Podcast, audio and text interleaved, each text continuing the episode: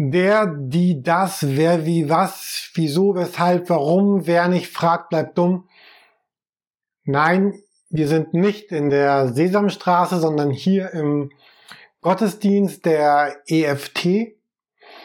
Aber vielleicht kennt ihr von früher oder aus der Geschichte des Fernsehens diese, diese Einleitung in die Sesamstraße. Der, die, das, wer, wie, was.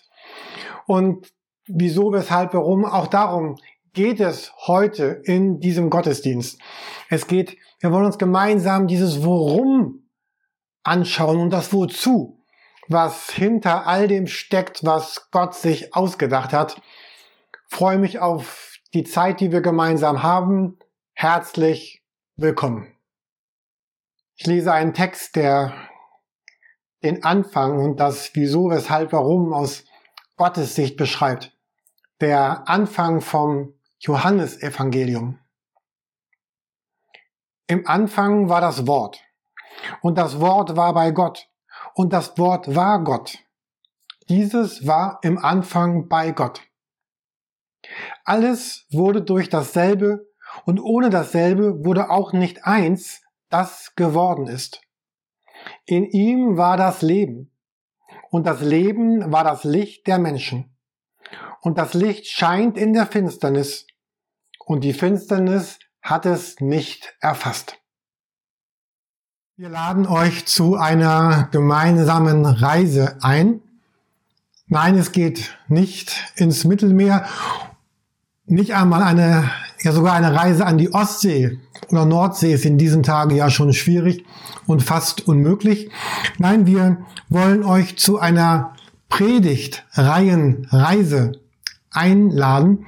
Eine Predigtreihe, eine Reise, wo wir gemeinsam entdecken wollen, was sind oder was war eigentlich Gottes Absicht mit unserer Welt? Was ist seine Absicht mit den Menschen auf der Erde? Und als Folge daraus natürlich auch dann, was ist seine Absicht mit, mit mir und, und dir und uns als Kirche, als EFT hier und auch allen anderen Menschen, die mit ihm unterwegs sind? Ihr seht hier unser Serienbild und vielleicht erkennt ihr schon, was es darstellt. Der Titel ist ja königlich verbunden und wir wollen das gemeinsam entfalten in den nächsten Wochen, was es mit diesem Bild und diesem Titel auf sich hat. Warum ist das heute eigentlich eine der, der wichtigsten Predigtreihen, die wir, die wir jemals gehalten haben? Meine Tochter Laura schreibt gerade ihre Bachelorarbeit und letzte Woche hat sie mir ihren ersten Ent Entwurf geschickt, so einen ganzen Stapel von ausgedruckten Blättern und ich werde mir das dann heute Nachmittag anschauen. Ich kann mir kaum etwas Schöneres vorstellen. Aber was sie nicht getan hat, äh, sie hat mir nicht die, die erste Seite mitgeschickt. Und ich habe gesagt, bevor du mir nicht die erste Seite schickst, werde ich diese Bachelorarbeit nicht lesen. Denn auf der ersten Seite steht das, das Thema, die Beschreibung, der, der Titel. Worum geht diese Arbeit? Und wenn das Thema dieser Arbeit wäre das Leben der Kängurus in Neuguinea und danach folgt eine vielleicht die beste Abhandlung, die die Welt jemals gelesen hat zum Thema Maschinenbau oder irgendein anderes Thema, so gut wie es noch nie dargestellt wurde, dann würde man sagen, dennoch bekommt diese Arbeit null Punkte. In, in Schulnoten eine, eine 6. Wir würden sagen, es ist durchgefallen du musst noch einmal von, von vorne anfangen. Die Leistung ist super, aber irgendwie warst du im falschen Film unterwegs. Kennt ihr das aus der Schulzeit noch von früher, wenn, oder im Augenblick, vielleicht bist du gerade in der Schule, wenn der Lehrer dir deine Arbeit wiedergibt, zum Beispiel in Deutsch oder in Geschichte und sagt, ey, super Ausarbeitung, Jürgen, aber am Thema vorbei. In dem Augenblick weißt du, oh ja, das wird nicht gut ausgehen. Die Frage ist, was ist das Thema? Worum geht es in dem, was ich hier schreibe, in all den vielen Seiten, in all dem, was ich tue? Und wenn wir jetzt unser, unser Leben anschauen, dann ist unser Leben ja, ja viel wertvoller als eine Bachelorarbeit, eine Masterarbeit oder jeder Doktorarbeit oder alles andere, was man sich vorstellen könnte. Unser Leben ist, ist kostbar, es ist, es ist wichtig, es ist einzigartig. Wir haben nur ein einziges Leben. Es ist sehr bedeutsam und darum ist es doch so besonders wichtig, für mich zu wissen, was ist eigentlich das, was sich, was hat sich Gott gedacht, wie dieses Leben sein sollte. Was ist sein Bild von dem Leben der Menschen überhaupt? Und darum geht diese Predigtserie. Wenn wir mit der Bibel im Kontakt sind als Menschen, gibt es zwei sehr gute Arten, mit der Bibel im Kontakt zu sein. Das eine ist, man kann sich einzelne Bibeltexte, einzelne Bibelabschnitte oder Verse anschauen und dann versuchen, da hineinzusteigen, um was geht es da eigentlich, was ist der Hintergrund, was ist die Geschichte, was, wo spielt all das und dabei immer diese beiden Fragen zu beantworten. Zum einen, was steht da und wie lebe ich das? Was wird da gesagt? Wie lebe ich das? die wichtigste Frage, wenn wir uns Texte aus der Bibel anschauen. Und dann gibt es eine zweite Art, die, die Bibel zu betrachten, sie sich anzusehen, dass man fragt die Bibel zu bestimmten Themen. Also man könnte fragen, was sagt die Bibel eigentlich zum Thema Vergebung? Oder zum Thema Geld? Oder zu der Frage, wer ist Jesus? Und so etwas wollen wir auch in dieser Predigtserie tun. Wir wollen uns gemeinsam anschauen, was sagt die Bibel darüber, was Gottes generelle Absicht mit uns und dem Leben ist. Um was dreht sich alles? So ein Blick von oben.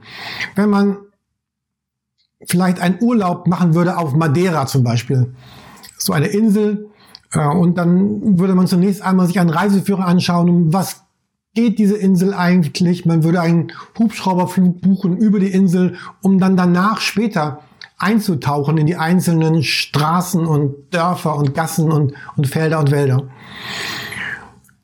Und genau das wollen wir tun. Wie wird diese Reise aussehen, die wir tun wollen? Wir wollen uns fünf Personen aus der Bibel anschauen, ihre Geschichte mit Gott und, und daraus dieses Bild entwickeln.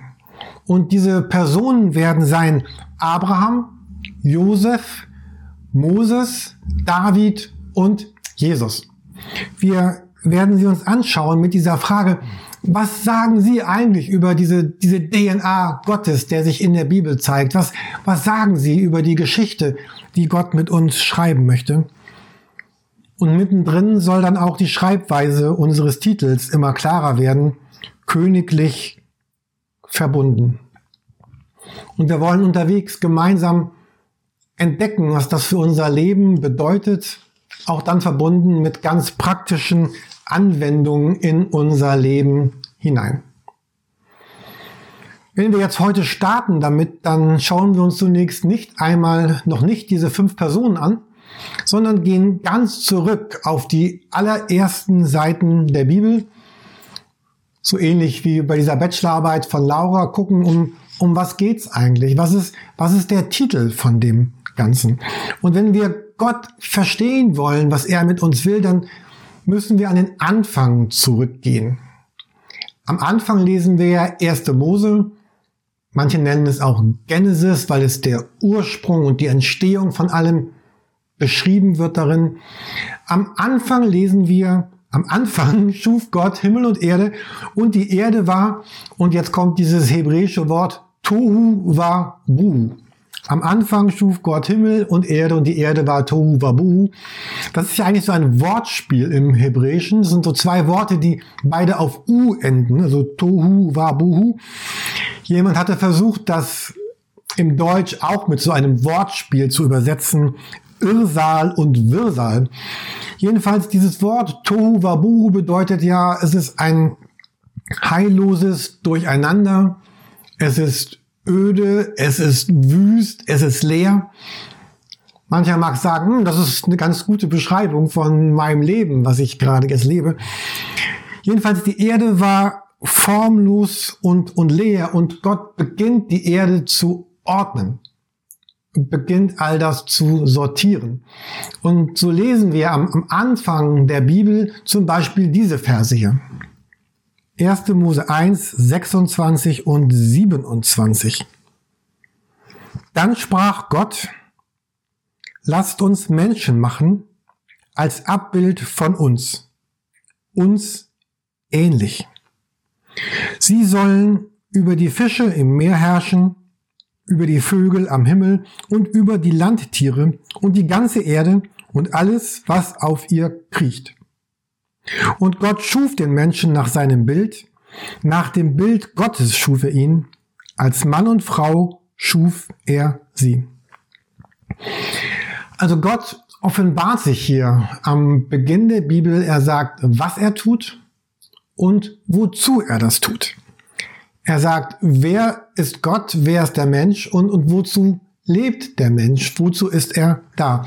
Und das Erste, was wir hier sehen, dass sich Gott als Schöpfer zeigt. Gott sagt, ich bin dein Schöpfer. Die Welt ist kein Zufall, sondern Gott wollte sie. Mit all dem, was die Erde ausmacht, mit der Natur und den Tieren und mit dem Menschen mittendrin. Zum Beispiel lesen wir das ja in 1. Mose 2, Vers 7. Dann formte Gott den Menschen aus loser Erde vom Ackerboden und hauchte Lebensatem in sein Gesicht. So wurde der Mensch ein lebendiges Wesen. Der Mensch wird dadurch lebendig, dass Gott ihm von seinem Leben gibt, was hier bildlich mit diesem Lebenshauch beschrieben ist. Gott gibt von seinem Leben in mein Leben hinein. Vielleicht erinnert ihr euch an unsere Epheserbriefserie. Da sagt ja Paulus in Epheser 3, 14 und 15, er sagt, deshalb beuge ich meine Knie vor dem Vater, von dem jede Vaterschaft im Himmel und auf Erden benannt ist. Wieder der gleiche Gedanke. Er, er beugt sich vor dem Gott, von dem das Leben in die Welt hineingekommen ist, das körperliche, leibliche, aber auch das geistliche und das geistige Leben.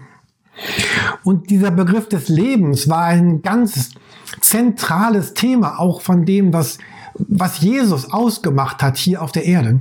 Er sagt zum Beispiel in Johannes 5, Vers 21, denn wie der Vater die Toten auferweckt und lebendig macht, so macht auch der Sohn lebendig, wen er will. Also das Erste, was uns hier so begegnet am Beginn der Bibel, dass Gott sagt, ich bin der Schöpfer. Ich bin der Lebendigmacher. Ich bin der Lebengeber. Ich bin der Lebeneinflößer. Ich bin der, der dir das Leben gibt, was du hast. Und dann sehen wir als zweites in diesem Text, dass Gott wollte ein Gegenüber. Gott sagt, du bist oder ihr seid mein Ebenbild. Bild. Und das ist ja unfassbar. Warum sollte Gott, der ja genug in allem ist, ein, ein Gegenüber haben wollen, ein, ein, ein Ebenbild? Warum sollte das sein? Und hier heißt es, die Menschen sind in seinem Ebenbild geschaffen, also in einer gewissen Weise Gott gleich oder Gott, Gott ähnlich. Gott wollte eine Beziehung mit diesem Menschen. Und wir lesen dann auf den ersten Seiten der Bibel, wie Gott mit dem Menschen redet und ihm, ihm spricht. Und dann ist es so bildlich beschrieben. Sie treffen sich abend im Garten und, und reden und sind im Austausch, sind im Kontakt. Das ist deutlich, also hier zu Beginn der Bibel, dass Gott den Menschen schafft um in Gemeinschaft mit ihm zu sein, mit ihm zu sein, mit ihm zu leben, mit ihm dort in diesem Augenblick unterwegs zu sein. Ich mag diese berührende Szene am Ende des Lebens von Jesus, wo er das Abendmahl mit seinen Jüngern feiert. Und dann sagt er ja, mich hat so herzlich danach verlangt, dieses Abendmahl mit euch zu feiern dieses herzlich verlangt oder ich hatte eine Sehnsucht danach. Oder wir lesen am Beginn des Markus-Evangeliums in Markus 3, Vers 14, dass das Menschen, dass Jesus ruft Menschen zu sich und er sagt, der Grund ist, damit sie bei ihm sind. Markus 3, Vers 14. Vielleicht kennt ihr auch dieses Gefühl der, der Trauer. Da ist irgendwie eine Party. Alle eure Freunde sind eingeladen, aber du bist nicht eingeladen. Oder die, in, die, in der Schule wird eine Sportmannschaft zusammengestellt, ein Sportteam. Keine Ahnung, Volleyball, Fußball, Basketball, Leichtathletik und du bist auch ziemlich gut, aber du wirst vom Trainer nicht ausgewählt und du kannst tun, was du willst. Du bist nicht zu dieser Party eingeladen, du bist nicht in diesem Sportsteam oder auf der Firma wird eine Arbeitsgruppe gebildet, die äh, etwas Neues bewegen soll in der Firma. Und du sagst, oh, ich bin auch qualifiziert, ich will auch da drin sein in dieser Gruppe, aber die sagen, no way, äh, du bist nicht dabei. Und hier zu Beginn der, der Welt sagt Gott dir und mir, du bist mein Ebenbild, ich habe dich geschaffen. Und ich habe dich geschaffen, damit du mit mir bist, damit wir zusammen, zusammen sind. Du bist eingeladen, du bist Teil des Teams, du gehörst zu diesem Arbeitskreis dazu. Gott wollte, dass wir sicher wissen, dass es unsere Identität ist, dass er mit uns sein will und dass wir mit ihm sein dürfen wir haben als EFT ja diese Vision formuliert und der, also diese vier Begriffe oder vier Sätze, die uns antreiben. Und, und das erste ist, dass wir sagen, Gott kennen. Es geht darum, Gott zu kennen. Und Gott sagt hier zu Beginn der Bibel, ich kenne dich, ich habe dich gemacht.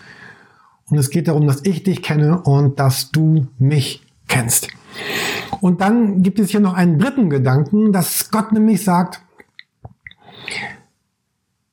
Jetzt sollst du der sein, der in meinem Auftrag, in meinem Namen die Welt gestaltet, sie prägt, sie kultiviert, sie entwickelt. Also Gott sagt, pflege die Erde in meinem Sinn, folge meinem Auftrag und handle aus dieser Identität heraus. Gott war das wichtig, dass er mit uns alles teilt und wir an seiner Stelle als sein Ebenbild ja dann auch Verantwortung übernehmen.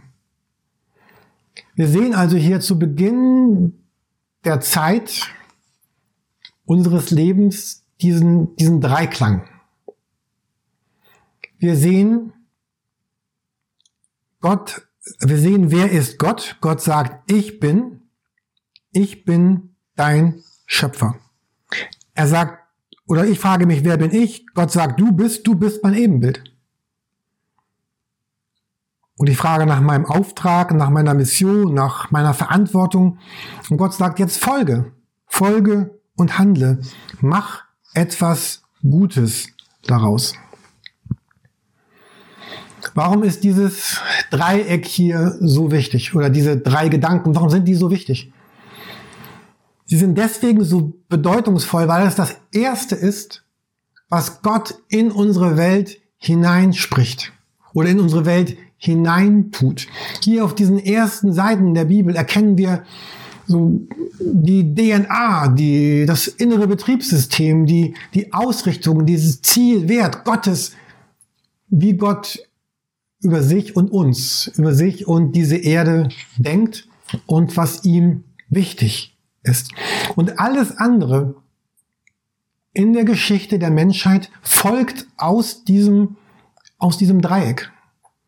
Alles, was wir lesen ab Mose Kapitel 3 bis hin zur Offenbarung, entwickelt sich aus diesem Bild. Und wir werden sehen in den nächsten Predigten, nämlich in zwei Richtungen, die unterschiedlich sind, aber die zusammengehören. Aber auf den ersten Seiten der Bibel sagt Gott, worum es geht um was es geht. Und wenn wir dann weiterlesen, dann entdecken wir ja auch, dass das gründlich schief ging. Wir sehen es heute, wir erleben es heute, dass, dass dieses Dreieck zerbrochen ist irgendwie, dass dieser, dass der Mensch diese Intimität mit Gott eingetauscht hat und, und verloren hat und dass er selbst dann sehr selbstzentriert und selbstgesinnt begonnen hat, das Leben auf dieser Welt zu leben. Und die ganze Bibel geht darum, all die Geschichten, die folgen werden, all das, was geschieht bis hin zu Jesus, dass Gott das wieder zusammenbringen möchte. Dass Gott das wieder herstellen will, was da verloren ist. Und darum gehen die Geschichten von, von Abraham und Josef und Mose und David. Und deswegen kam Jesus, um das ja wiederherzustellen, was die Menschen verloren haben. Ich möchte einen Satz sagen, der vielleicht so ein bisschen holprig klingt. Aber ich bin überzeugt davon, dass Jesus nicht zuerst deswegen auf die Erde kam, damit ich und du irgendwie glücklich sind, damit wir ein glückliches Leben haben und es am Ende irgendwie in den, den Himmel schaffen. Also das passiert äh, sowieso, das passiert unterwegs. Während wir mit Jesus unterwegs sind, werden, werden wir Glück erleben und Freude erleben und, und Trost erleben und es am Ende mit ihm tatsächlich im, im Himmel feiern. Aber warum Jesus kam, ist, er wollte dieses Dreieck äh, wiederherstellen. Diese lebendige Verbindung wollte er wiederherstellen, lebendig machen. Und dieses Dreieck, ihr ahnt das ja schon, ist gleichzeitig auch eine Art Kreis, also ein, ein Kreislauf. Da ist Gott der Schöpfer. Und Menschen erleben Gott als Gott den Schöpfer. Es hat etwas zu tun mit ja, da ist die, die Anbetung Gottes. Wir beten Vater unser im Himmel. Geheiligt werde dein Name. Das, es geht um Dank, um, um Lobpreis, um, die Ehrfurcht vor Gott, dem Schöpfer. Oder Psalm 23, der Herr ist mein Hirte. Ja, er ist mein Behüter, mein Aufpasser, mein König, mein Gott, der, der Anfang allen meines Lebens, dem, der dem, ja, Respekt und Achtung und Anerkennung gebührt und die wir ihm geben. Und aus diesem Leben mit Gott heraus, diesen Begegnung Gottes als dem Schöpfer folgt dann, dass ich meine Identität als Ebenbild Gottes lerne und, und lebe, so zu leben, wie, wie Jesus gelebt hätte, so zu leben mit dem Heiligen Geist in mir, zu leben als Gottes Kind, als ein Nachfolger von Jesus, so werden so zu werden, wie Jesus war.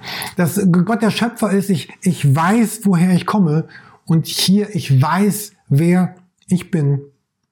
Und ich folge und ich handle.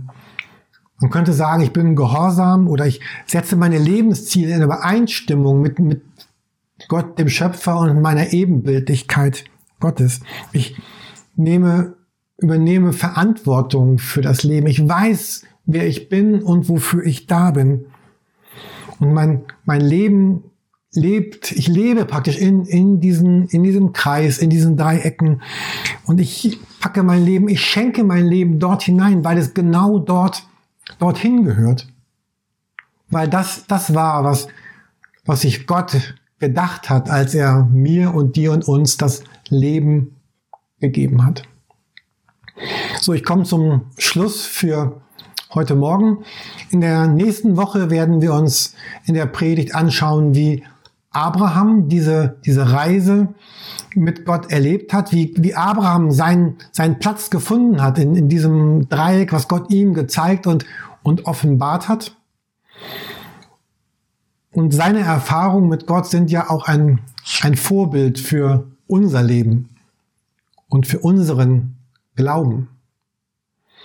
Aber was können wir denn heute schon mitnehmen aus den Gedanken, die wir jetzt hier gesehen haben?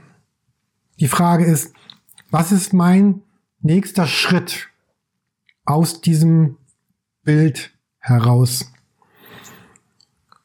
Und das sind, wie ich finde, zwei Dinge, die, die ganz neu oder wieder in unser Leben hineinkommen könnten. Das eine ist, noch einmal neu zu spüren, was es eigentlich für mich bedeutet, dass meine Identität mit, mit Gott verbunden ist. Vielleicht kannst du dir ein bisschen Zeit nehmen, heute oder in den nächsten Tagen, dich hinzusetzen oder spazieren zu gehen und darüber nachzudenken, was bedeutet es denn für mein Leben, dass, dass Gott dieser Schöpfer ist, der mir das Leben gibt und dass ich als, als Ebenbild Gottes hier auf der Erde unterwegs bin. Wie lebe ich aus dieser Identität heraus? Wie habe ich bereits daraus gelebt? Und was könnte es bedeuten für die nächsten Wochen und Tage und Monate meines Lebens? Und eine zweite Frage könnte ein, so ein nächster Schritt aus diesem Bild heraus sein, dass ich sage, es war ja immer die Bestimmung des Menschen, Gott hier auf der Erde zu repräsentieren. Das war die Bestimmung von Adam und Eva. Gott hat ihnen gesagt, der Herr nahm den Menschen, gab ihm seinen Wohnsitz im Garten Eden, damit er ihn bearbeitet und behütet. 1. Mose 2, Vers 15. Also dieser Auftrag an Adam und Eva war ja relativ klar. Verantwortung zu übernehmen für den Teil der Welt, in, in der sie lebten, in der sie unterwegs waren. Und vielleicht ist das so eine Frage, die auch du dir stellen kannst und die die Kraft hat, dein Leben zu verändern. Was bedeutet das eigentlich für mich, wenn ich jetzt in diesem Sinn, wie damals auch Adam und Eva, neu Verantwortung übernehme für den Teil der Welt, in der ich lebe? Mit den Menschen, mit den Dingen, mit den Tieren, mit den Situationen, mit, mit der Kirche, in der ich bin. Was bedeutet es hier für mich, Verantwortung zu übernehmen? So, wir sind am Beginn unserer Predigt-Serienreise und ich bin wirklich gespannt, was wir erleben unterwegs. Und ich möchte gerne mit dieser, für diese Reise mit uns zusammen beten.